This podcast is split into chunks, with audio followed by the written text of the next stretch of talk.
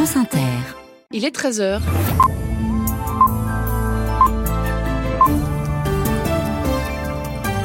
Place au 13-14, Jérôme Cadet. Bonjour à tous et bienvenue au sommaire aujourd'hui. Il était le premier opposant à Vladimir Poutine en Russie. L'avocat Alexei Navalny est mort. Les autorités russes l'ont annoncé il y a quelques minutes. Il était depuis deux mois emprisonné dans un camp de travail de l'Arctique. Nous allons revenir largement sur cette information dans les prochaines minutes avec nos journalistes et nos invités. Nous serons en direct de Moscou également.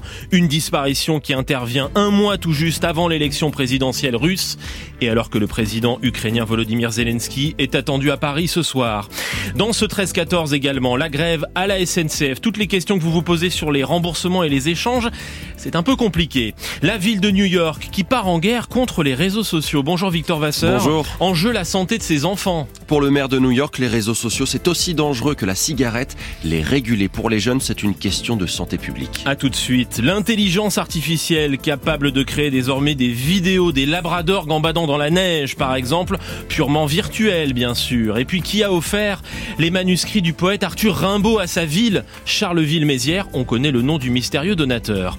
13h50, c'est la France. Kylian Mbappé s'en va, mais il reste encore des joueurs qui font toute leur carrière dans le même club. Ce sera avec Jean-Baptiste René du journal L'équipe. Et puis juste avant 14h, c'est une chanson et quelle chanson?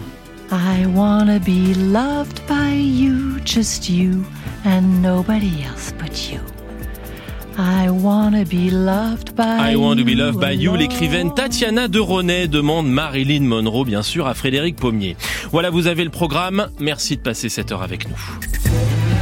France Inter. Cette guerre, comme vos tribunaux, est entièrement construite sur des mensonges. Il n'y a pas un seul mot de vérité. C'est un mensonge total. Comme il n'y a pas de vérité dans ce verdict, cette guerre est insensée. Vous subirez une défaite historique. Vous n'avez aucun but. La raison pour laquelle vous faites cela n'est pas claire.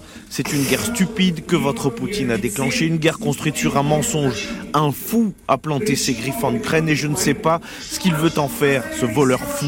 C'est impossible de traiter une nation entière de nazis, c'est tout. Il avait déjà échappé à la mort. Empoisonné en 2020, il avait miraculeusement survécu. L'opposant Alexei Navalny est donc mort ce matin à l'âge de 47 ans. En Russie, ce sont les services pénitentiaires russes qui ont donné l'information puisque Navalny était détenu dans une prison de l'Arctique. Nous venons de l'entendre dans l'une de ses rares prises de position enregistrées puisqu'il était en détention. C'était le 24 février 2022 et il dénonçait l'invasion de l'Ukraine par la Russie. Bonjour Sylvain Tronchet. Bonjour Jérôme. Vous êtes notre correspondant à, Moscou. Sylvain, que sait-on de, la mort de Navalny? Eh on en sait ce que l'administration pénitentiaire de la région de Yamali-Nenetsi en dit, à savoir donc que son décès a été euh, constaté aujourd'hui à l'issue d'une promenade euh, au cours euh, de laquelle Alexei Navalny se serait effondré. D'après l'administration pénitentiaire russe, il a reçu des soins, une tentative de réanimation immédiate, mais les secours arrivés sur place n'ont pu que constater euh, son décès. Il faut dire que euh, on n'avait aucune euh, précision, aucune information précise sur l'état de santé euh, d'Alexei Navalny. Tout ce que l'on savait, c'est que de temps à autre, on le voyait dans des vidéos lors des procès qu'il intentait à, à l'administration, et donc il y avait des liaisons vidéo avec les endroits où se trouvaient les tribunaux depuis sa colonie de Kharp, hein, dans le dans le grand nord euh, russe. Les dernières images dataient d'hier. Euh, je, je viens de les visionner. Uh-huh. On y voit un Alexei Navalny manifestement amaigri, mais souriant, plaisantant, comme euh, à son habitude, avec les magistrats qui rigolaient. D'ailleurs, euh, eux aussi, ils ne donnaient pas l'impression d'être particulièrement malades ni faibles, même si, encore une fois, il semblait euh, amaigri. Euh, mais ceci dit, c'est un, c'est un choc pour tout le monde, y compris en Russie, que cette annonce, puisque rien ne laissait présager une mort aussi rapide d'Alexei Navalny. Vous vous êtes rendu tout récemment, Sylvain Tronchet, à proximité de cette colonie où était détenu Navalny. Est-ce que vous pouvez nous la décrire?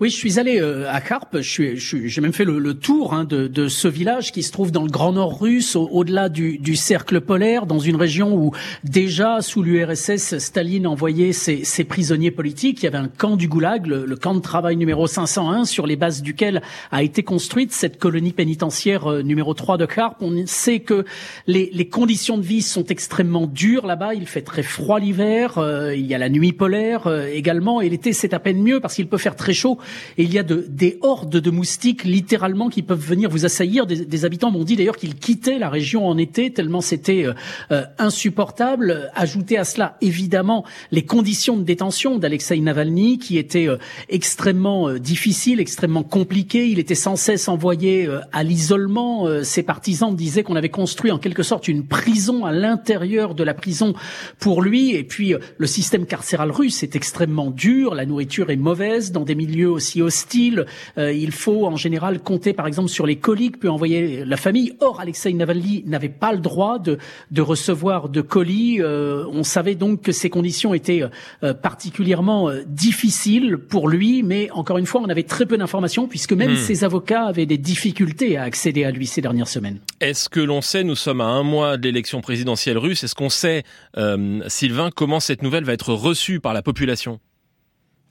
C'est très euh, difficile à dire. Alexei Navalny était euh, totalement absent de l'espace public. Les, les médias russes n'en parlaient absolument pas. Alors les agences russes officielles, euh, TASS et RIA, ont annoncé sa mort aujourd'hui. On va voir si les, les, grands médias télévisés gouvernementaux vont reprendre l'information. Il est possible qu'ils fassent une espèce de service minimum, hein, hmm. comme ils font en, en, en pareil cas. Il, il, est douteux que cela provoque de grands débats dans, dans la société russe. Une partie de la société russe ignorait également hein, euh, tout simplement qui était euh, Alexei Navalny. Ceci dit, il avait aussi beaucoup de partisans sur place, mais dans le contexte russe, il, est difficile de penser qu'il y aura la moindre euh, manifestation extérieure finalement face à, la mort de, de l'opposant numéro un de Vladimir Poutine. Merci Sylvain Tronchet pour ces premières informations en direct de Moscou. Vous parliez des avocats et de l'équipe d'Alexei Navalny. Ses soutiens font savoir qu'ils n'ont pas encore été informés de sa mort en prison et que l'un des avocats avocat de Navalny se rend sur place dans cette euh, colonie, donc euh, dans l'Arctique. Deux premières réactions de diplomatie euh, occidentale, notamment réaction de Stéphane Séjourné, le ministre français des Affaires étrangères. Alexei Navalny a payé de sa vie, dit-il, sa résistance à un système d'oppression. Et puis la réaction de la Lettonie par la voix de son président. Navalny vient d'être brutalement assassiné, c'est le mot qui est employé par le Kremlin. Thomas Giraudot et Claude Guibal de la rédaction internationale de Radio France nous rejoignent. Bonjour à tous les deux. Bonjour. Thomas, avec vous, revenir sur euh, le parcours euh, d'Alexei Navalny qui incarnait la résistance à Vladimir Poutine. C'était effectivement l'opposant numéro un. Oui, il dénonçait depuis près de 15 ans la corruption au sein du pouvoir russe. En 2011, Navalny, alors avocat, revient des États-Unis où il a étudié euh, à la prestigieuse université de Yale. Il crée la fondation anti-corruption, installe des bureaux de cette fondation dans plusieurs régions russes afin de documenter, d'enquêter sur Russie Unie, le parti de Vladimir Poutine. Le travail de sa fondation, sa participation aussi à des manifestations contre le pouvoir attire l'œil du Kremlin. Il est arrêté à plusieurs reprises, fait quelques courts séjours en prison. En 2018, il se présente à l'élection présidentielle, mais la commission électorale le déclare inéligible. En 2020, lors d'un voyage en Sibérie à Tomsk, il est victime d'une tentative d'empoisonnement au Novichok, un neurotoxique. Il est transféré à Berlin, passe cinq mois en convalescence. Ses photos et vidéos depuis son lit d'hôpital font le tour du monde. Et malgré les menaces, il décide tout de même de rentrer en Russie où il est immédiatement arrêté, condamné, incarcéré dans une première colonie pénitentiaire non loin de Moscou. Euh, fin décembre, les autorités décident donc de l'isoler encore plus de ses avocats, de ses proches, le transfert dans cette autre colonie pénitentiaire à Harp en pleine Sibérie où il est donc décédé aujourd'hui. Merci Thomas Giraudot. Claude Guibal, je me tourne vers vous. Vous aviez rencontré euh, Alexei Navalny qui euh, excellait aussi dans la communication, dans la publicité faite à, sa cause à l'opposition euh, à Vladimir Poutine. Oui, euh, bah, Alexei Navalny, qui est qui était hein, euh, aujourd'hui le prisonnier politique euh, le plus le plus célèbre, le plus connu au monde. Il faut vraiment voir que c'est lui qui a incarné toute l'opposition à Vladimir Poutine depuis euh, depuis bientôt 12 ans. Et c'est vrai que ces manifestations monstres qui ont commencé à, à se mettre en place en, en Russie il y a 10 ans avaient vraiment brisé des tabous parce que c'était lui qui avait, avec cette capacité qu'il avait à hypnotiser les foules. Hein, c'est un homme extrêmement charismatique, extrêmement ironique, maniant maniant le verre mais c'était vraiment du, du, du, combat, du, du fleuret. Hein. Et, et, donc c'était lui qui avait surnommé Russie Unie le, le, parti de Vladimir Poutine en partie des escrocs et des voleurs. Et il avait un slogan, un slogan qui était devenu le mot d'ordre des manifestations, Russia bis Putina, la Russie sans Poutine. Et c'est ce qu'il n'a pas cessé de, de, faire et de demander de, depuis 12 ans en dénonçant le pillage des richesses du pays, en expliquant à la population comment utiliser la Constitution, le Code civil euh, pour engorger les tribunaux avec des plaintes contre le régime. Et c'est vrai que Vladimir Poutine, on disait que finalement il avait fait de, Navalny son prisonnier personnel, un petit peu son, son, homme au masque de fer. Merci euh, Claude Guibal. On vous retrouve dans, dans quelques minutes. Nous accueillons Nicolas Tenzer. Bonjour Monsieur Tenzer. Bonjour. Directeur du site desk.russie.eu. Vous êtes également euh, enseignant à, à, Sciences Po. Je voudrais votre euh, réaction. Rappelez aussi qu'Alexei Navalny s'est livré aux autorités russes il y a quelques années. Il aurait pu rester en Allemagne où il était hospitalisé. Oui, il aurait pu évidemment euh, rester de manière euh, en quelque sorte plus saine, plus sauf euh, en Allemagne après son empoisonnement, mais il a choisi, comme d'ailleurs aussi Vladimir Karamurza, de rentrer parce qu'il considérait que sa lutte n'avait une légitimité que s'il était lui-même en, Russie. C'était un acte extrêmement fort, sacrificiel. Je pense qu'il n'ignorait rien des risques qu'il courait. Il l'a fait en pleine conscience et il s'est vraiment dévoué à la, à la, cause, en quelque sorte, de la liberté pour pour son peuple. Maintenant, il faut savoir que sa mort, c'est en fait la suite d'une longue litanie euh, d'assassinats euh, commis par Poutine, par ce régime. Euh, rappelez Anna Politkovskaya, rappelez Natalia Estimirova, euh, rappelez Stanislas Markelov, rappelez Anastasia Baburova et bien sûr Boris Nemtsov et tant d'autres mm. malheureusement. voilà, c'est un régime qui est voué à la mort, à la destruction, à la mort de ses opposants, à la mort des peuples que Poutine a décidé de conquérir en Tchétchénie, en Ukraine, en Syrie, en Géorgie, etc. Mm. C'est ça aussi la réalité de ce régime. Et si Mais pourquoi est-ce qu'il était rentré finalement en Russie, il aurait pu essayer d'être la voix de l'opposition à l'étranger, euh, Nicolas mais Oui, mais parce qu'il considérait... Au fond de lui, peut-être il savait comment ça allait se terminer.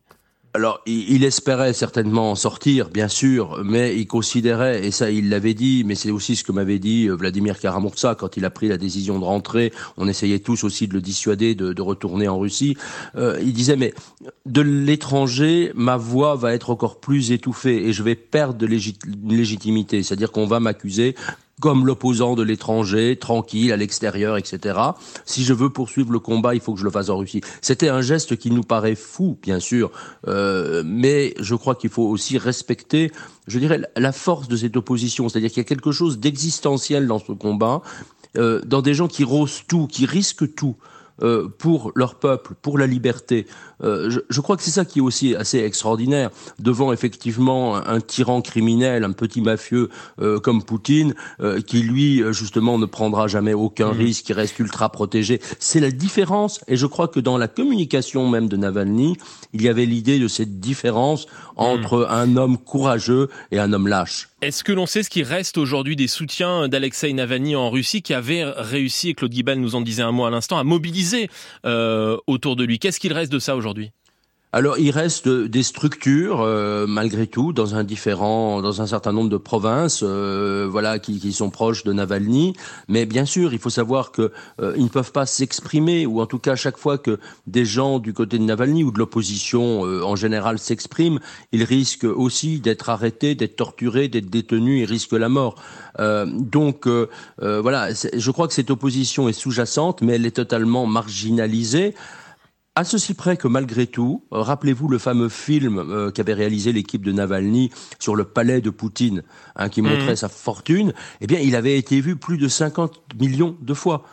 Euh, voilà. Et donc en fait, donc elle a un poids cette organisation dans l'opinion publique russe. C'est ce que vous nous dites, Nicolas elle, elle, a un poids. Elle reste. Elle a ah. un poids. Elle n'est pas une force active parce qu'il n'y a aucune place politique, bien sûr, pour uh-huh. l'opposition et qu'il y a l'oppression, mais elle reste un hmm. poids dans le message qu'elle peut faire passer. Merci à vous, Nicolas Tenzer, d'avoir euh, accepté l'invitation de France Inter, directeur du site desk-russie.eu. Je voudrais qu'on écoute euh, maintenant euh, la réaction à la mort de l'opposant russe Alexei Navalny, du journaliste russe d'opposition Denis Katayev. Il est exilé à Paris. C'était un proche d'Alexei Navalny. Il le connaissait personnellement. C'est un choc, c'est terrible, mais en même temps, c'était évident après euh, l'assassinat euh, de Boris Nemtsov, c'était évident après euh, l'annexion de la Crimée. Et bien sûr, c'est un choc. Pour, pour moi, personnellement, parce que je connais bien M. Navalny. Il est très gentil, il est très intelligent, il est vraiment très ouvert, il est vraiment comme un homme politique européen. Mais actuellement, en Russie, c'est impossible d'être un homme politique comme ça, d'être un prisonnier politique euh, comme Navalny. Malheureusement, elle n'a pas de chance de voir euh, la réaction du peuple aujourd'hui. Il y a un peur, tout le monde euh, a peur euh, et c'est pourquoi dans ces circonstances je trouve euh, que c'était inévitable. Le journaliste russe d'opposition Denis Katayev au téléphone de, de Timo Rostur. Claude Guibal, je reviens vers vous. Au fond, et Denis Katayev est exilé à Paris, euh, au fond, euh, Alexei Navalny était peut-être plus populaire à l'étranger, hors de son pays, que chez lui? En tout cas, ces dernières années, euh, Alexei Navalny a été vraiment euh, désigné en Russie comme étant un agent de un agent de l'étranger et le fait qu'il ait été soigné après sa tentative d'empoisonnement euh, euh, en, Allemagne, c'était quelque chose sur lequel la Russie avait avait mis l'accent. Et en revenant à la limite, comment dire, se jeter dans la gueule du loup Ouais. en revenant en, en Russie, en sachant qu'il allait euh, être euh, être euh, arrêté. Alexei Navalny, je crois, à ce moment-là, a fait euh, a clairement changé le- son, son curseur en comprenant que c'était de l'intérieur à l'intérieur de la Russie que son combat pourrait être euh, mené jusqu'au bout avec euh, avec ce, ce risque-là euh, qu'il avait euh, toujours toujours gardé à l'esprit et c'est vrai que la Russie étant depuis deux ans dans une position défensive puisqu'elle Mhm. est engagée dans cette guerre contre l'Ukraine là euh, Alexei Navalny perdait quelque part euh, une voie possible mais en même temps étant le principal critique de, de, de Vladimir Poutine ce n'est pas pour rien qu'il avait été écarté dans cette colonie arctique au mois de décembre pour pouvoir le mettre à l'isolement pour pouvoir l'éloigner avant l'élection euh, présidentielle dans, trois semaines. Merci à vous, euh, Claude Guibal. Je remercie également Thomas Giraudot de la rédaction internationale de Radio France. J'ajoute que Volodymyr Zelensky, le président ukrainien qui était en Allemagne ce matin, sera à l'Elysée reçu par Emmanuel Macron euh, ce soir. Signature euh, d'un accord bilatéral entre euh, les deux pays, évidemment dans un contexte euh, particulier. J'ajoute également la réaction à l'instant de Charles Michel, le président du Conseil européen. L'Union européenne tient le régime russe pour seul responsable de la mort tragique d'Alexei Navalny, donc que nous avons euh, appris tout à l'heure, peu après euh, midi. On va y revenir à partir de 13h30 avec euh, nos invités. Nous serons avec l'ancienne correspondante à Moscou, également prix Albert Londres, Ksenia Bolchakova, et avec Anna Colin-Lebedev, politologue spécialiste des sociétés soviétiques et post-soviétiques. 13h17. France Inter. Le 13-14. Jérôme Cadet. Dans l'actualité également euh, de ce vendredi, la grève à la SNCF qui se poursuit. Trois contrôleurs SNCF sur quatre engagés dans ce mouvement ce week-end de chassé-croisé entre deux zones de vacances scolaires. Alors il faut changer ses billets, se faire rembourser, ça n'est pas toujours simple. Bonjour Maxime Debs. On va vous entendre. Bonjour Maxime. Bonjour. On va vérifier avec vous dans quelques minutes si les compensations annoncées par la SNCF sont au, au rendez-vous. D'abord, on va aller gare de Lyon, à Paris où se trouve Mathilde Bouquerel. Bonjour Mathilde. Bonjour. La gare de Lyon, c'est celle des départs vers les Alpes. La SNCF nous a dit que les départs à la neige seraient euh, priorisés. Est-ce que les perturbations sont importantes? Eh bien ici à la gare de Lyon, hein, euh, pas de grosses pagailles. Euh, Les voyageurs dont le trajet a été supprimé ont été prévenus par SMS ou par email. Euh, Vous l'avez dit, les trajets vers les Alpes ont été priorisés. Donc seuls les voyageurs qui vont pouvoir prendre leur train se déplacent en gare. Cela dit, ça n'empêche pas quelques galères, comme pour Virginie, venue de Toulon avec sa fille, qui devait passer une audition au conservatoire. Ça a été galère pour trouver des places de retour. Il y avait plein de trains à annuler. Surtout qu'on attendait les résultats. Donc en fonction, on rentrait soit aujourd'hui, soit demain. Donc ça s'est vraiment fait hier soir à la dernière minute. Donc euh, oui, j'ai cru qu'on n'arriverait pas à rentrer, oui. Et je vous dis, j'ai vraiment trouvé une place euh, comme ça au dernier moment. Quoi. À 20h. à 20h, ouais, hier soir, 20h. Et du coup, je l'ai payé plus cher aussi. Euh, là, on a payé 230 euros à deux. On avait payé 40 euros à l'aller. Et pour Mourad, au contraire, qui est venu passer quelques jours chez sa petite amie avant de rentrer à Nîmes, c'est le soulagement. Mais honnêtement, j'ai eu un peu peur. Je me suis dit, euh, si je reste encore bloqué alors que j'ai pas anticipé, d'autant que je travaille, donc euh, heureusement qu'il a été maintenu. Je travaille demain à 6 heures, donc euh, et vu que je les ai pas prévenus, donc mais là ça va, plus de peur que de mal. Un soulagement aussi pour Clémentine, venue euh, passer quelques jours à Paris avec ses parents. Ben, en fait, c'était mon cadeau d'anniversaire de 7 ans. On allait voir euh, Casse-Noisette. Clémentine est très contente de pouvoir rentrer chez elle à Montpellier. Je vais retrouver mes frères et sœurs. T'en manquais? Oui. Et la maman de Clémentine, qui est enseignante, ajoute qu'elle comprend les grévistes. Merci Mathilde Bouquerel en direct de la gare de Lyon pour Inter. Conséquence sur le trafic des trains, il est réduit de moitié sur les lignes TGV, Inouï et Ouigo ainsi que pour les intercités de jour et de nuit. En revanche, moins de trains supprimés sur les lignes TER, les lignes régionales, trafic annoncé euh, normal par exemple en région Bourgogne. Alors la SNCF promet pour les voyageurs concernés la possibilité de changer son billet ou d'être remboursé avec en plus une compensation. On va voir avec vous Maxime Debs si ça fonctionne. Premier cas de figure je change mon billet. Est-ce que je dois payer la différence si le nouveau billet est plus cher? Alors normalement non, la SNCF vous garantit un échange sans frais, sauf Jérôme, le diable me direz-vous se niche dans les détails. Si par exemple vous changez d'offre, 1. Si vous deviez voyager en seconde, qu'il ne reste que de la première classe sur le train d'après, le surcoût et pour vous. Et deux autres cas concrets qu'on a d'ailleurs eu ici. Un TGV Paris-Rennes annulé sur un TGV classique. Pas de chance si vous aviez pris vos dispositions et trouvé à l'avance un billet à 40 euros à la place si on vous propose un trajet entre guillemets low cost sur Ouigo à 80 euros.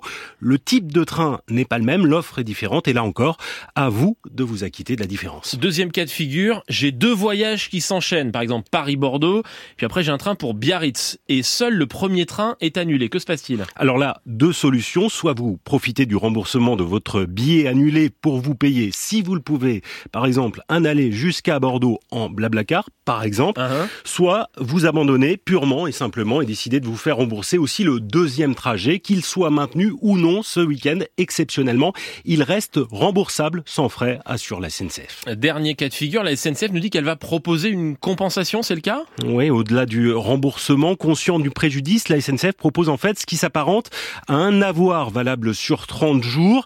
Euh, pendant 30 jours, hein, 50% sur votre prochain voyage si vous êtes concerné.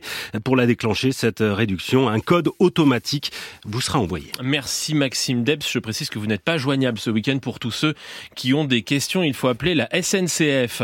Une grève qui a très vite pris une dimension politique. Ce matin, la chef de file des députés insoumis à l'Assemblée, Mathilde Panot, a invité les travailleurs à faire grève avant et pendant pendant les JO, car, dit-elle, le gouvernement n'entend que le rapport de force.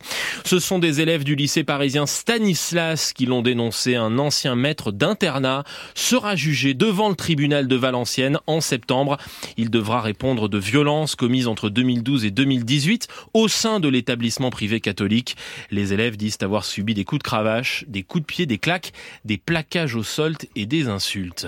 La guerre est bien déclarée aux États-Unis contre les réseaux sociaux en octobre dernier, 42 États américains, démocrates et républicains, déposaient plainte contre le groupe Meta et plus particulièrement Instagram. Tout cela pour les dommages causés à la santé mentale et physique des jeunes. Et eh bien voilà que la ville de New York entre elle aussi dans la bataille en visant plus large. Action en justice contre Meta mais aussi Google, propriétaire de YouTube, Snapchat ainsi que le chinois TikTok. Là encore, c'est l'état des jeunes de New York qui inquiète. Victor Vasseur, la ville s'appuie en fait sur la vie de médecins. Oui, trois quarts des adolescents de New York passent en moyenne trois heures ou plus par jour devant des écrans. Pour le maire, Eric Adams, les réseaux sociaux, c'est comme fumer du tabac ou respirer l'air pollué d'une grande ville. C'est une question de santé publique. Un rapport publié le mois dernier par le commissaire à la santé de la ville de New York pointe la hausse du nombre de lycéens en situation d'anxiété et de détresse. Eric Adams a annoncé cette action en justice lors d'une conférence de presse. Il s'agit d'un problème grave auquel il faut s'attaquer maintenant. Au lieu de se parler pendant le déjeuner à la cafétéria, ils sont absorbés par leurs écrans. Au lieu de jouer au parc avec des amis au soleil, ils sont à l'intérieur en train de faire défiler des vidéos au lieu d'apprendre la confiance et la résilience. Ils sont exposés à des contenus qui conduisent souvent à l'insécurité et à la dépression. Les plateformes incriminées n'ont pas tardé à réagir des accusations tout simplement fausses, affirme Google. TikTok mettant en avant ses restrictions d'âge et le contrôle parental. La mairie de New York recommande de reculer l'âge à partir duquel un enfant dispose d'un téléphone à au moins 14 ans. Victor, il n'y a pas qu'aux États-Unis que les jeunes passent des heures sur les réseaux sociaux. Est-ce qu'en France, de telles actions en justice sont envisagées? Pas de la même envergure. En tout cas, en septembre dernier, une famille originaire des Bouches-du-Rhône a porté plainte contre TikTok après le suicide de leur fille, Marie, harcelée en raison de son poids. Ses parents reprochent à l'algorithme du réseau social chinois d'avoir contribué à son mal-être en lui proposant des vidéos évoquant la dépression et le suicide. Merci Victor Vasseur pour ces précisions.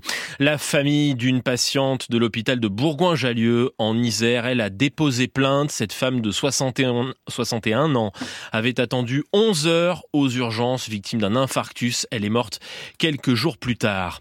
On la savait déjà capable de créer du texte et des images. Et voilà que l'intelligence artificielle s'avère en mesure de créer des vidéos. C'est la dernière avancée de l'entreprise américaine OpenAI, la start-up à qui l'on doit déjà le célèbre robot de discussion ChatGPT. Bonjour Julien Baldacchino. Bonjour. Ce nouveau logiciel se nomme Sora et donc le principe c'est de partir du texte pour créer des vidéos. Oui, sur le même modèle que DALI ou Midjourney, les intelligences artificielles de génération d'images, il suffit de taper une ligne de texte décrivant ce que vous souhaitez voir apparaître, par exemple une personne marchant dans les rues de Tokyo, et Sora est capable de créer une vidéo d'une minute. Alors les logiciels permettant de créer des vidéos existent déjà, mais jusqu'à présent ils ont beaucoup de bugs, des défauts. Là, les images dévoilées depuis hier par OpenAI montrent des vidéos fluides et claires avec un vrai cap franchi par rapport à ce que l'on sait déjà faire. C'est visuellement bluffant. D'après l'entreprise, l'algorithme est entraîné pour obéir à la physique du vrai monde et donc éviter les incohérences. Bon, pour savoir, Julien, c'est bien de, tester ce, nouvel algorithme. Que c'est possible Eh bien non, pas encore. OpenAI ex explique très clairement que Sora présente encore des faiblesses à améliorer et un vrai besoin de régulation pour empêcher la manipulation des images. Pour l'heure, l'outil n'est donc accessible que par une poignée de testeurs et d'artistes triés sur le volet. Mais depuis hier, Sam Altman, le patron de l'entreprise, propose à ceux qui le souhaitent de lui envoyer sur Twitter ce qu'ils voudraient voir créé par Sora. On n'a donc pas accès directement au logiciel, mais on peut avoir une idée de ce qu'il est capable de créer. Vous lui avez écrit via Twitter? J'ai essayé. Et vous n'avez pas eu de réponse Pas encore. On espère en avoir une dans les prochaines heures. Là, il y a eu une réponse et c'est Kylian Mbappé qui l'a donnée au Paris Saint-Germain. Il y a quelques jours, il a décidé de ne pas prolonger son contrat au-delà de l'été prochain et de quitter le club parisien. Pour quelle destination?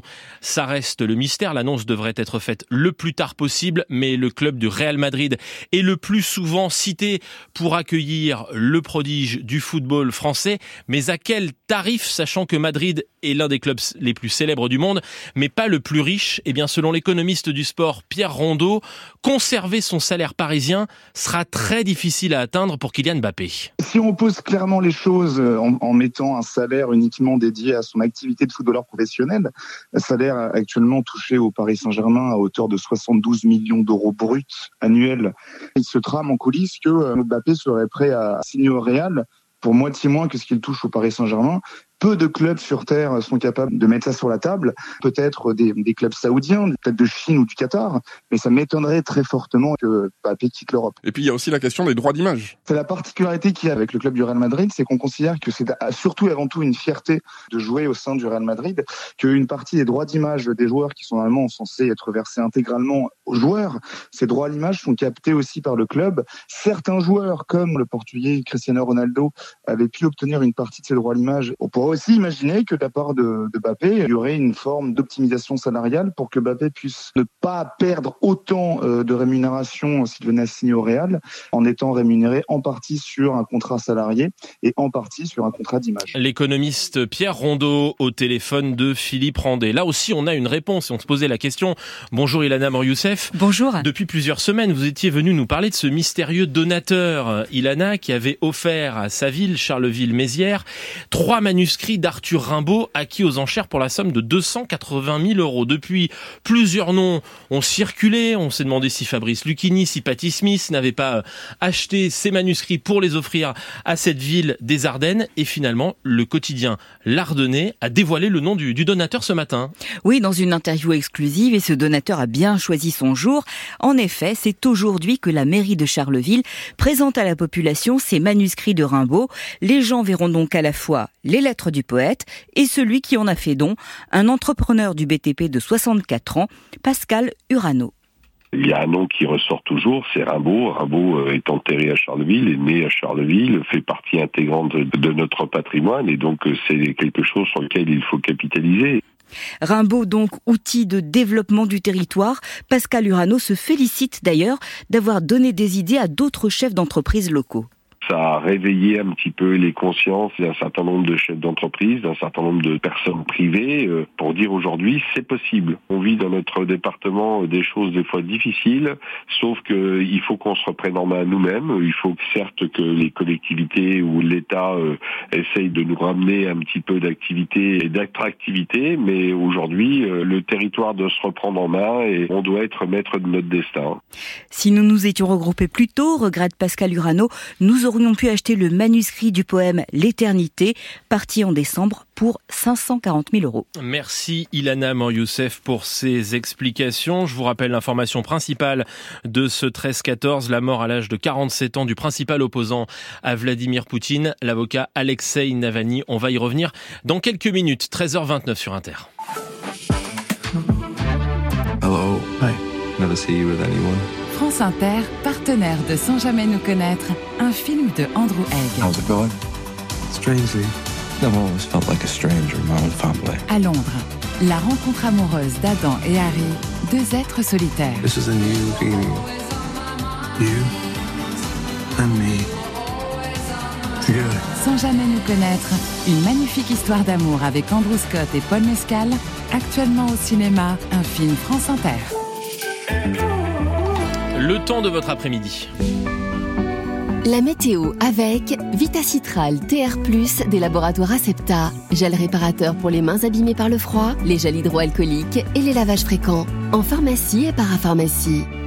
Bonjour Olivier Proust. Bonjour Jérôme. Une perturbation traîne aujourd'hui de l'Occitanie au Grand Est. Les pluies restent même fréquentes cet après-midi entre le Massif central et les Pyrénées, où la neige tombe au-dessus d'environ 1800 mètres. Quelques pluies faibles finissent par déborder vers le golfe du Lion. Et du nord Auvergne au Grand Est, les passages pluvieux restent plus épars, mais persistent jusqu'en soirée. De part et d'autre de cette perturbation, les pluies restent anecdotiques. Depuis Paris ou Lille jusqu'à toute la façade atlantique, les vents d'ouest modérés conduisent un ciel variable à nuageux avec seulement de rares averses côtières. Et de l'autre côté, de la Corse à la Provence et des Alpes au Lyonnais, les voiles nuageux sont parfois épais. Après une matinée extrêmement douce, les températures ne grimpent pas beaucoup cet après-midi. La baisse sera nette dans l'ouest par rapport à hier, mais la douceur reste quand même partout présente avec 11 à 17 degrés. Demain, matinée plus fraîche et toujours de la douceur en journée sous un temps globalement sec mais parfois bien gris. Olivier Proust, Météo France.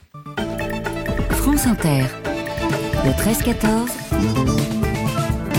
Jérôme Cadet. Nous revenons donc sur la disparition d'Alexei Navalny, l'opposant russe qui est décédé euh, aujourd'hui. Ce sont les services pénitentiaires euh, russes qui ont annoncé cette information tout à l'heure, peu après euh, midi. Alexei Navalny qui était détenu depuis deux mois dans une colonie pénitentiaire dans le nord de la Russie, tout près de l'Arctique. Nous allons y revenir avec nos invités. J'accueille Ksenia Bolchakova. Bonjour. Bonjour. Vous êtes journaliste d'investigation, ancienne correspondante à, à Moscou. Vous avez reçu le prix euh, Albert Londres pour votre documentaire Wagner, l'armée de Londres de Poutine. Nous sommes en ligne également avec la politologue Anna Colin-Lebedev. Bonjour. Bonjour. Et merci d'être avec nous dans ce 13-14 sur France Inter. Ksenia Bolchakova, vous aviez rencontré, vous avez pu rencontrer euh, Alexei Navalny euh, ces dernières années. Vous aviez eu l'occasion de le rencontrer? Alors ces dernières années, ça a été assez, ça aurait été très compliqué de le rencontrer parce que entre sa convalescence en Allemagne après euh, l'empoisonnement et puis son retour en Russie où il a été tout de suite emprisonné, je pense qu'on très peu de gens ont eu l'occasion de le rencontrer. Avant évidemment. Avant évidemment, quand j'étais correspondante à Moscou de 2010 à 2016.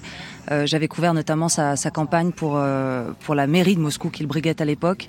Euh, on l'avait beaucoup suivi aussi à l'époque des grandes manifestations de l'opposition de l'hiver 2011-2012. Et, et c'était un c'était un homme extrêmement charismatique qui haranguait les foules, qui qui arrivait à fédérer autour de lui et et qui a très très su, enfin qui a su très très vite en fait vraiment monter une équipe autour de lui pour pour vraiment créer une vraie concurrence à Vladimir Poutine. En tout cas, essayer de monter un parti, essayer d'avoir des aussi des bureaux dans les régions, ce que ne faisaient pas tous les opposants politiques à l'époque. Euh, donc on l'avait on l'avait pas mal suivi à, à ce niveau à, cette, à cette époque-là, oui. Conscient euh, des risques évidemment qu'il encourait en Russie. Il a, il a eu avant l'empoisonnement, il avait déjà passé pas mal de temps en prison. Il a été harcelé par les services, par les services de justice et, et, de police russe et par les services de renseignement. C'est quelqu'un qui était totalement conscient des risques qu'il prenait. Et d'ailleurs, c'était la, toute la question qui s'était posée à son retour de, à son retour d'Allemagne quand il avait hmm. déjà été victime d'un empoisonnement, qu'il s'était remis sur pied. Euh, beaucoup de gens lui disaient qu'il faut absolument pas revenir en Russie parce que c'est sûr qu'il signait là son arrêt de mort. Et, euh, et ce qu'on a appris aujourd'hui, c'est euh, finalement le, le, un petit peu le, le, résultat de ce processus et, et c'est un choc, c'est un choc absolu. Vous parliez, Ksenia Bolchakova, de cette campagne pour la mairie de Moscou. C'était il y a un peu plus de dix ans, 2013. Alexei Navalny qui fait campagne. Je vous propose d'écouter l'un de ses discours.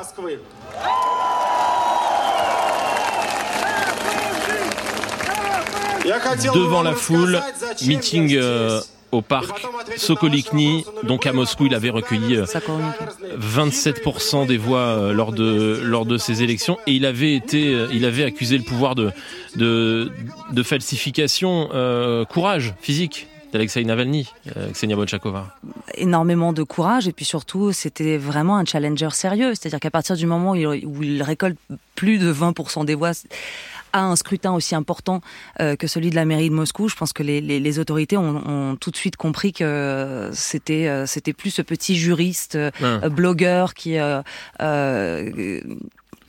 voilà, qui faisait des petites vidéos sur Internet et puis qui avait quelques quelques partisans, mais que c'était vraiment un challenger sérieux et un homme politique sérieux qui pouvait faire de l'ombre à Vladimir Poutine éventuellement. Donc oui, donc le pouvoir a évidemment pris peur.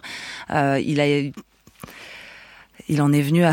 Je, suis désolée, je suis hyper On Sent votre émotion, mais c'est ce que j'allais dire. J'essaye de revenir sur les sur les sur la vie de cet homme et je. Et c'est difficile à faire. C'est assez difficile à faire parce que je n'arrête pas de penser au fait qu'il est mort. Donc euh, il y a vraiment ce, ce, moment de choc et je pense que j'ai pu euh, tout à l'heure discuter un petit peu avec mes, mes confrères qui sont en, en, ce moment en Russie, des correspondants de médias français, et tout le monde a, la, a eu exactement la même réaction. Je pense qu'on est tous tombés de notre chaise euh, pour beaucoup. Malgré le fait qu'il était quand même dans une situation difficile, dans cette colonie pénitentiaire dont on sait la dureté des, des, des, des conditions de, de détention, il n'y avait pas de préparation, si je puis dire, ou, ou de, d'anticipation de, se dire, euh, voilà, je pense que très naïvement, est dans cette situation, ça va mal se terminer. Je pense que très naïvement, on avait tous l'espoir euh, de, de, de, de, voir Navalny devenir un peu le Mandela russe, de sortir au bout de 20 ans de prison et puis de reprendre le pouvoir et, et de changer le pays dans le bon sens du terme. Donc il y avait quand même cette espèce de petite lueur d'espoir qui était toujours là. Euh, et, et, les conditions étaient certes très dures. Il y a deux jours, par la voix de ses avocats, Alexei Navalny avait fait, avait fait savoir qu'il était encore placé à l'isolement et au total, je crois sur l'année dernière, il a dû passer 297 jours à l'isolement dans une prison qui est déjà en, soi très très euh, où les conditions sont très dures. Et, euh, et, pour autant, il est apparu hier. Ça, c'est une petite vidéo que j'ai vue en, en, arrivant ici, euh, en, en, rejoignant le studio. Un site qui suit donc toutes les affaires judiciaires en Russie a publié un petit extrait de son audience qui s'est fait en, par visioconférence avec un tribunal russe. Et on y voit un Alexei Navalny plutôt jovial, qui fait des blagues, qui sourit, qui parle fort qui, euh, qui a une vraie présence, malgré sa maigreur, malgré son, son, son, son état physique détérioré, il avait l'air plutôt, plutôt bien. Donc euh, euh cette image contraste avec l'annonce de sa mort aujourd'hui suite à un malaise et suite à un coma. Enfin, ces annonces sont hmm. aussi extrêmement choquantes et, euh, et beaucoup de gens dans, dans son entourage, beaucoup de d'opposants politiques, de journalistes russes, de, de personnes qui suivent évidemment cette actualité de près, beaucoup se disent c'est clairement un assassinat politique. Hmm. Il a dû se passer quelque chose d'extrêmement grave aujourd'hui. Et euh, on peut souligner sa manière de s'exprimer aussi. On parlait de son charisme, il maniait l'ironie et, et l'humour, et, il avait euh, fait euh, transmettre une lettre. C'était juste avant ou juste après Noël, me semble-t-il, dans laquelle il disait "Je suis votre nouveau Père Noël". évidemment, plein de plein d'ironie, même dans ces conditions très difficiles de, de détention. Anna Colin Lebedev, vous êtes avec nous, politologue spécialiste de la société post-soviétique. Quelle était l'influence au fond d'Alexei Navalny dans la société russe. Est-ce que d'ailleurs tous les Russes connaissaient son existence? Alors effectivement, le capital politique d'Alexei Navalny a été très variable sur ces dernières années, hein, où il a essayé, euh, avant tout, il a essayé de faire deux choses. Hein. Il a essayé effectivement d'être visible euh, et de représenter cette alternative aux yeux de la population russe. Et euh, sa participation aux campagnes électorales a montré qu'effectivement, il répondait à une demande de changement, et notamment dans les grandes villes, et notamment auprès des Russes les plus jeunes. Mais il est vrai que euh, le pouvoir a tout fait pour l'invisibiliser le plus possible et pour le rendre le plus inconnu possible aux Russes ordinaires, en ne le montrant jamais, par exemple, dans les émissions de télévision, en ne mentionnant pas son nom, en minimisant complètement euh, sa carrure, en le traitant, comme le disait euh, Xenia, de, de, de, de blogueur, de blogueur insignifiant. Alors c'est vrai que bah, les Russes étaient dans la décennie 2000-2010 à peu près un tiers à ne jamais avoir entendu parler d'Alexei Navalny dans les hmm. enquêtes puis ce chiffre a considérablement baissé. Et une grand, un grand nombre de Russes en fait connaissaient cet homme politique, qui, qui, que, que, que, leur vision soit positive ou non euh, de son action, mais il est vrai qu'on a constaté également que depuis euh, le début de l'invasion euh, russe de l'Ukraine et surtout depuis l'emprisonnement d'Alexei Navalny, l'invisibilisation en fait avait à nouveau continué à porter ses fruits euh, au sein de la population russe et en janvier 2023, eh bien ils étaient ils étaient à peu près 22-23% à n'avoir jamais entendu parler de lui et ce chiffre montait jusqu'à 24% parmi les Russes d'âge moyen hein, de 30-50 ans. Donc on peut s'interroger sur la manière avec laquelle cette information va être reçue en Russie est perçue par, euh, par la population alors, effectivement, je pense que l'information ne circulera pas à l'intérieur du pays de la même manière qu'elle circule chez nous. Elle ne fera peut-être pas les unes, probablement pas les unes, certainement pas les unes des journaux, euh, des journaux télévisés, euh, euh, des chaînes qui sont contrôlées par l'État.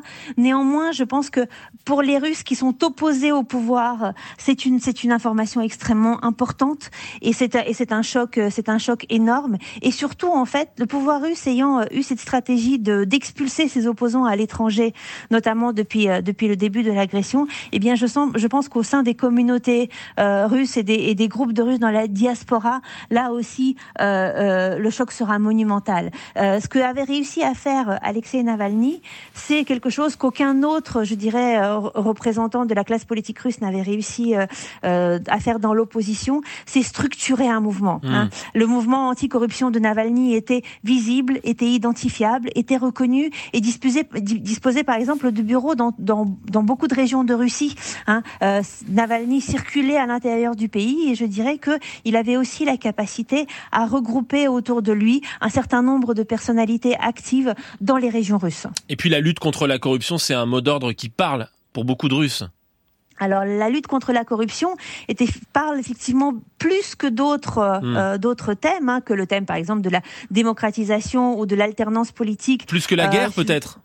Alors, si vous voulez, de, la, la, question de la, de la lutte entre corruption n'est euh, Navalny et son cercle n'avaient pas eu la possibilité depuis le début de la guerre en réalité de s'exprimer publiquement dans l'espace public russe. Toute critique de la guerre était défendue et par ailleurs les gens de l'équipe de Navalny ont eux-mêmes fait l'objet euh, de, de répression assez assez féroces. Donc on a on a voilà euh, le, le, thème de la corruption est-il euh, concerne-t-il plus les Russes que celui de la guerre? On n'aura on n'aura pas eu du vivant de Navalny la possibilité de de répondre à cette hmm. question. mais je dirais que ça ça touchait cette thématique touchait effectivement pas, pas mal de Russes, mais, euh, mais moins qu'on ne pourrait l'imaginer dans nos sociétés, dans la mesure où, euh, dans la société russe, l'idée d'un certain niveau de corruption euh, acceptable, mais surtout l'idée que bah, quand on est au pouvoir, en fait, on s'en met les poches, ça fait partie, des, mmh. ça fait partie du naturel de, de l'acteur politique, était, était, était plutôt répandue. Cette mort intervient le jour où débute le, le procès à Moscou d'un autre dissident russe, Oleg Orlov, qui a reçu le prix Nobel de la paix et qui a profité euh, de sa sortie du tribunal pour dénoncer, je le cite, un crime du régime de Vladimir Poutine lorsqu'on lui a appris donc qu'Alexei Navalny euh, était mort euh, en détention ce matin. Ksenia Bolchakova, on a entendu votre émotion il y a quelques minutes. Est-ce que vous aviez compris lorsque Alexei Navalny, empoisonné, soigné en Allemagne, avait fait le choix de revenir, de rentrer en Russie? Oui, j'avais compris ce choix parce qu'il y a eu aussi une autre tradition euh, de la dissidence en Russie, c'est qu'on ne peut pas vraiment être dans l'opposition politique si on est hors Russie. C'est-à-dire que tous les, tous les, toutes les figures de l'opposition russe qui à un moment donné dans leur vie ont choisi euh, d'être dans l'opposition, mais depuis l'étranger, n'ont eu qu'un impact extrêmement limité euh, sur la population russe et, et absolument aucune autorité entre guillemets. Donc les gens, les Russes ne reconnaissent pas les, les dissidents ou les opposants qui quittent le pays. Et donc donc pour Alexei Navalny, c'était primordial, c'était très important. Il n'y avait pas le choix. Il n'y avait pas le choix. Pour être opposant, il fallait être dans le pays. Pour être opposant, il fallait rentrer au pays. Pour être opposant, pour avoir un avenir politique dans ce pays-là et envoyer un signal aussi aux Russes, c'était de dire je n'ai pas peur de ce régime et je vais l'affronter de toutes mes forces jusqu'au bout.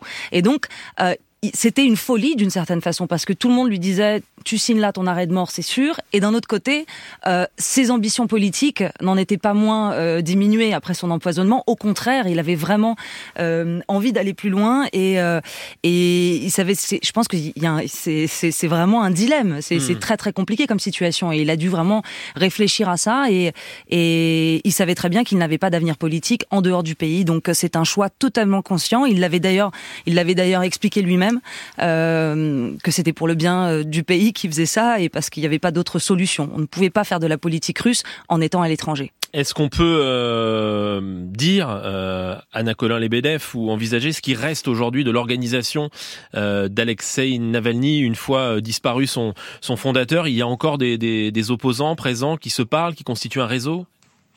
Je pense que le, le mouvement lui-même ne disparaît pas avec Alexei Navalny, qui par ailleurs, à titre personnel, eh bien du fait de son emprisonnement, n'était plus présent à la hmm. tête à la tête du mouvement. Il sera plus que jamais en fait un symbole euh, de la résistance à partir de à partir de maintenant euh, pour un pour un certain nombre de Russes.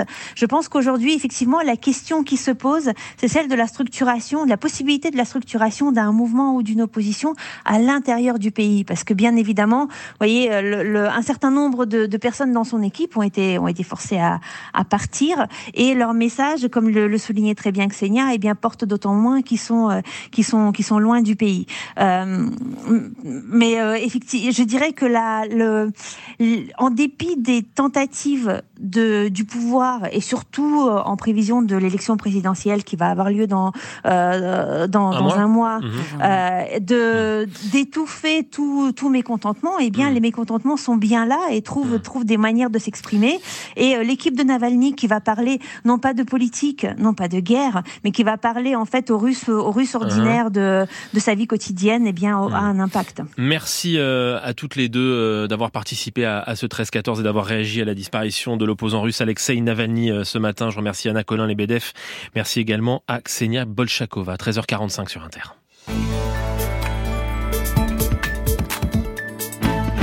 L'heure de notre feuilleton. Cette semaine, nous suivons ces apprentis comédiens qui ont pour point commun de vivre avec un handicap et ils se forment au théâtre du Cristal, c'est dans le Val d'Oise. Et pour décrocher des rôles et accéder au casting, une agence artistique a été créée avec notre reporter Alice Cachaner. Nous découvrons son quotidien. Je vais répondre au téléphone, ça vous dérange pas? Agence Cristal, bonjour. Je suis Lara Sarcio, euh, agent de, l'agence Cristal, justement. C'est une agence spécialisée dans les comédiens en situation de handicap, visibles et invisibles. On est vraiment la seule agence en France à faire exclusivement euh, ça. Voilà, là par exemple, on arrive directement sur la page avec les photos de nos comédiens. Là, on voit Angélique Bridou, Anthony Collard. Donc là, on peut voir en tout cas une diversité de nos talents. Ce qui permet du coup euh, au directeur de casting de pouvoir euh, voir un peu les différents profils, de voir si ça correspond euh, à leur recherche. Le handicap des comédiens n'est pas précisé alors non, pas du tout. C'est quelque chose qu'on garde secret. C'est très important. C'est l'éthique des comédiens. Pour nous, ça nous paraît évident. C'est secret professionnel de garder ça pour nous. Quoi. C'est le comédien qui est le seul à pouvoir répondre à ça. Voilà, il est dans son choix et dans son droit de le dire ou non. Ah, bonjour Lara. Bonjour Stan, ça va Bonjour Thibault. Ça va et toi? Alors je voulais te demander si tu sais s'il y avait des, des castings de prévus bientôt. Alors écoute, pour le moment il n'y en a pas. Dès que j'ai des nouvelles, je te dis euh, sans problème. Ah, peut-être que ce sera des films avec des acteurs, peut-être comme François Cluzet. Ah, ça peut, hein, tout est possible. Stanislas Carmon, je suis euh, comédien au Théâtre du Cristal depuis 2021. On a la chance d'avoir une agence artistique qui nous permet justement de pouvoir passer des castings, de pouvoir potentiellement jouer dans des films. Et on a une visibilité après dans le cinéma. J'ai joué dans un film cet été qui s'appelle euh, Un petit truc en plus. Ça va sortir en mai, le 1er mai je crois. Je suis pensionnaire dans une colonie de vacances. Voilà, je joue l'un des pensionnaires qui est autiste et c'est vraiment un très très bon film et je suis content d'avoir joué dedans. C'est drôle à la fois et puis c'est humain, c'est touchant et c'est drôle. Notre singularité dans notre agence, c'est qu'on accompagne les comédiens sur euh, le plateau. En fait, on les accompagne tout au long du processus artistique. On va les coacher leur casting, euh, on va leur faire apprendre les textes, on va les aider là-dedans. C'est notre spécificité parce que c'est très important pour eux euh, d'être accompagnés parce qu'ils n'ont pas forcément, en tout cas pour tous, une autonomie sur les plateaux de tournage. Eux, ça les rassure et nous, comme ça, on peut voir un peu aussi leur évolution. Euh, c'est euh, le comédien la Vincent Chalambert qui tourne en ce moment sur un court métrage à Brest. Olivier Couder, le directeur du Théâtre du Cristal. Et on reçoit ce petit message, donc le réalisateur euh, qui parle. Tout se passe toujours bien. Vincent s'est même fait applaudir naturellement hier à la fin d'une prise par toute l'équipe et la figure. Il s'est bien calé sur la nuit parce qu'il tourne tout le temps de nuit. Donc tout va bien. Ben, on est bien fiers pour lui quand même. c'est tellement touchant de se dire que voilà, nos comédiens prennent leur envol et que surtout ils sont dans leur élément et qu'il n'y a pas que nous qui voyons leur talent, qu'il y a d'autres personnes extérieures qui le voient. Je me rappelle euh, au Festival de La Rochelle euh, dans quel état j'étais euh, après la projection de La Belle Étincelle. J'arrivais même plus à parler. Donc oui, oui, c'est toujours très émouvant de voir nos comédiens s'envoler et faire ce qu'ils aiment. Et ce feuilleton à retrouver, feuilleton signaliste Cachaner sur franceinter.fr. France Inter, le 13-14. C'est la France. À 13h50 le vendredi, on se promène dans la France du sport avec le journal L'équipe aujourd'hui avec Jean-Baptiste René. Bonjour Jean-Baptiste. Bonjour Jérôme. Kylian Mbappé a donc annoncé hier son départ du Paris Saint-Germain, mais vous nous dites qu'il reste, dans le football moderne, de rares joueurs d'un seul club. Oui, une espèce rare, une espèce même en voie d'extinction, mais dont il reste quelques spécimens en France. J'en ai déniché un à Brest et si je vous en parle aujourd'hui, ce n'est évidemment pas parce que le journaliste qui a commenté son premier match en Ligue 1 est présent dans ce studio. Un indice, ce n'est ni Frédéric Pommier ni moi. Le joueur en question s'appelle Brendan Chardonnay. Et hormis une toute petite infidélité, une saison à Épinal quand il avait une vingtaine d'années, il a passé toute sa carrière dans le club breton. Il y a même été formé et aujourd'hui, à 29 ans, il est le capitaine de cette équipe surprise qui occupe la quatrième place du classement avec le 15e budget du championnat. Alors ce n'est pas le moment de partir et ça tombe bien parce que Brendan Chardonnay ne s'imagine pas une seconde porter un autre maillot. On connaît l'expression club de club de cœur, elle appartient au top 10 des formules creuses entendues dans le foot, mais avec ce genre de joueur, elle sonne juste, notamment parce qu'il revendique son enracinement local, son très fort attachement à la Bretagne. Et attention, pas n'importe quelle Bretagne, hein. celle du Finistère, de Saint-Renan, où il est né, du Conquet, où il habite, ou de Plougonvelin, où jouent ses amis d'enfance. Brendan Chardonnay, c'est un vrai breton d'origine contrôlée. Est-ce qu'il y a d'autres euh, Brendan Chardonnay dans notre championnat?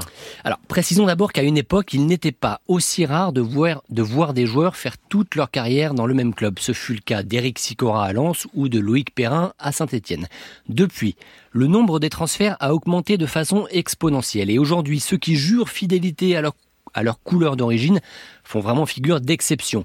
Citons quand même le gardien lyonnais Anthony Lopez ou le défenseur du PSG Presnel Kimpembe originaire du Val d'Oise. Mais l'un de ceux qui incarne le mieux cette catégorie de joueurs, c'est TJ Savanier, le milieu de Montpellier. Alors si je veux pinailler euh, Jean-Baptiste, il a aussi joué à Nîmes et à Arles-Avignon, donc c'est pas vraiment le joueur d'un seul club. Eh oui, mais c'est justement ce qui rend son cas particulièrement intéressant. Il est né à Montpellier, il a été formé à Montpellier, mais au moment de signer son premier contrat pro, une échéance cruciale dans la carrière d'un footballeur, il a été invité à aller voir ailleurs parce que paradoxalement, les clubs sont souvent plus exigeants avec les joueurs du cru.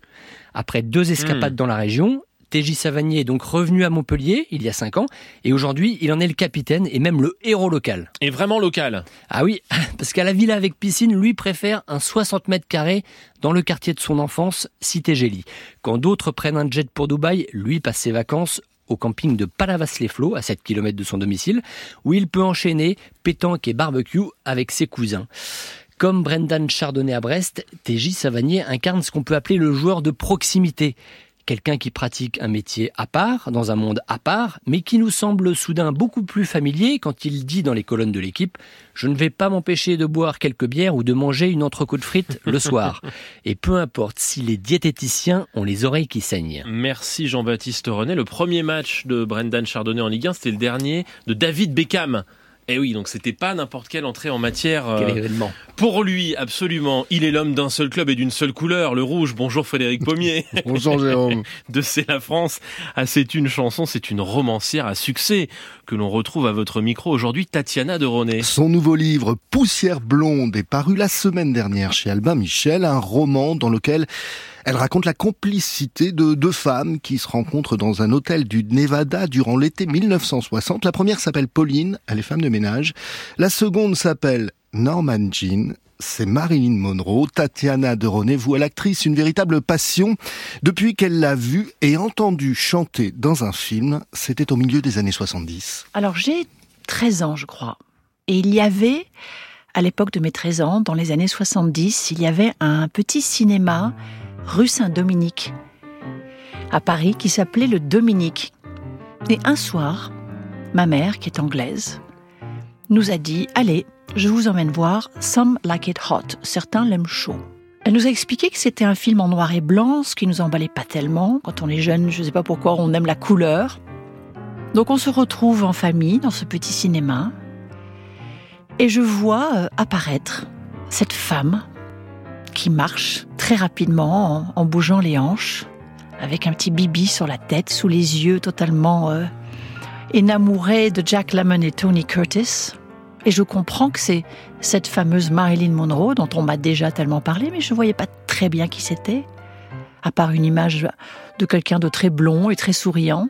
Et puis dans ce film, il y a cette fameuse scène où elle va chanter I Wanna Be Loved by You.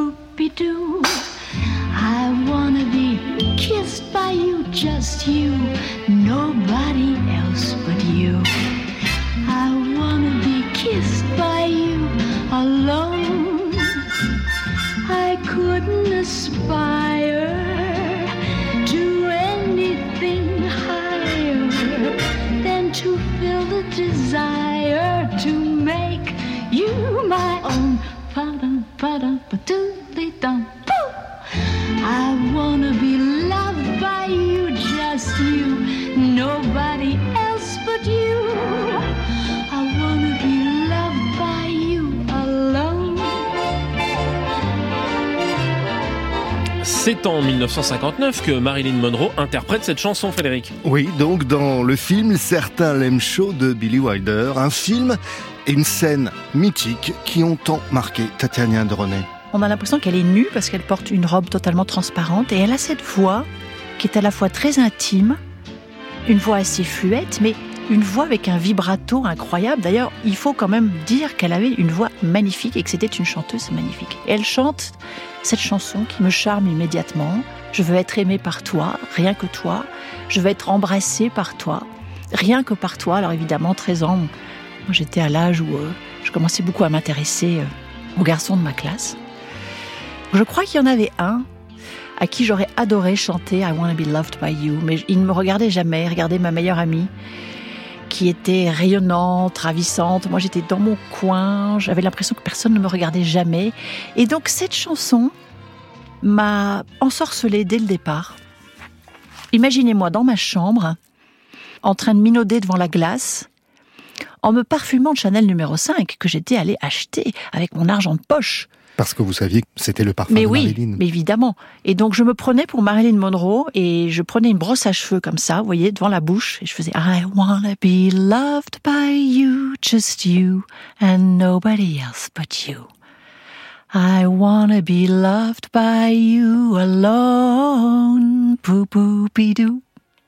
Voilà, j'arrête là.